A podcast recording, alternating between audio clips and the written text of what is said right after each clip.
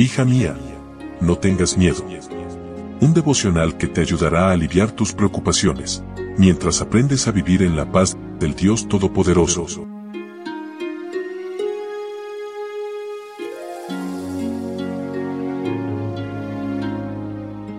Hola, hola, ¿cómo estás? Muy buenos días. Mi nombre es Analia. Bienvenida a nuestro devocional para damas.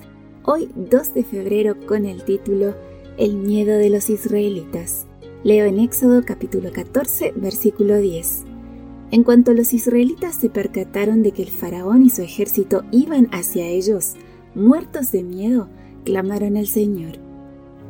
Por fin los israelitas habían dejado atrás la esclavitud. Liderados por Jehová por medio de Moisés y Aarón, más de dos millones de personas iniciaron el camino a la libertad. Las instrucciones divinas no los llevaron por el camino más corto. Canaán estaba al noroeste de Egipto, sin embargo, la columna de nube los dirigió hacia el sudoeste. Con razón, el monarca egipcio pensó que los extraviados y poco inteligentes israelitas caerían pronto en sus manos mientras deambularan sin rumbo por el desierto. Pero Dios había preparado esta situación para que los egipcios y las naciones vecinas respetaran su nombre los israelitas también necesitaban aprender a confiar en Dios. Fueron puestos en una situación en la cual no hubiera salvación sino por la mano fuerte de Jehová.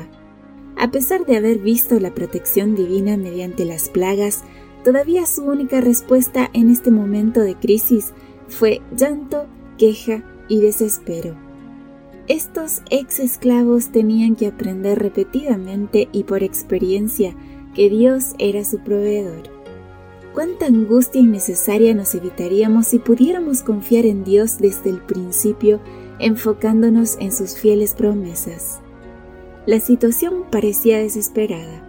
Encerrados al este por el mar, al sur por una escabrosa montaña, al oeste por el desierto y al norte por los egipcios perseguidores, su escape era imposible. Estaban desarmados y sin preparación para el combate y sin confianza en Dios. Su clamor era un grito de reclamación más que una oración de fe. O probablemente algunos pocos fieles clamaron a Dios mientras que otros murmuraban contra Moisés. En tiempos de crisis, ¿a qué se inclina tu corazón? ¿Confías en que Dios te dará la victoria aunque no entiendas cómo o buscas culpables? La decisión que tomes será determinada por tu relación con Dios.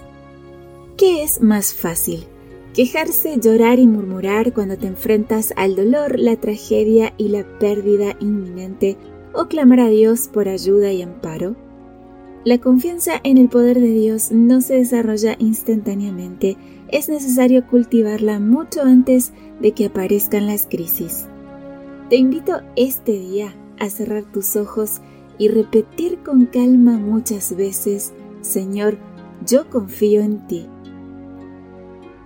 Que tengas un lindo día con Jesús. Gracias por tu compañía. Recuerda compartir estos audios, seguirnos en nuestras redes sociales. Te recuerdo que estamos en Facebook, Twitter, Instagram, TikTok y Spotify y nos encuentras como Ministerio Evangelique.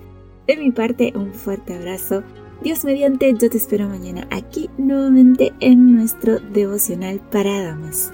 Bendiciones. Gracias por acompañarnos. Te recordamos que nos encontramos en redes sociales. Estamos en Facebook, Twitter e Instagram como Ministerio Evangelike. También puedes visitar nuestro sitio web www.evangelike.com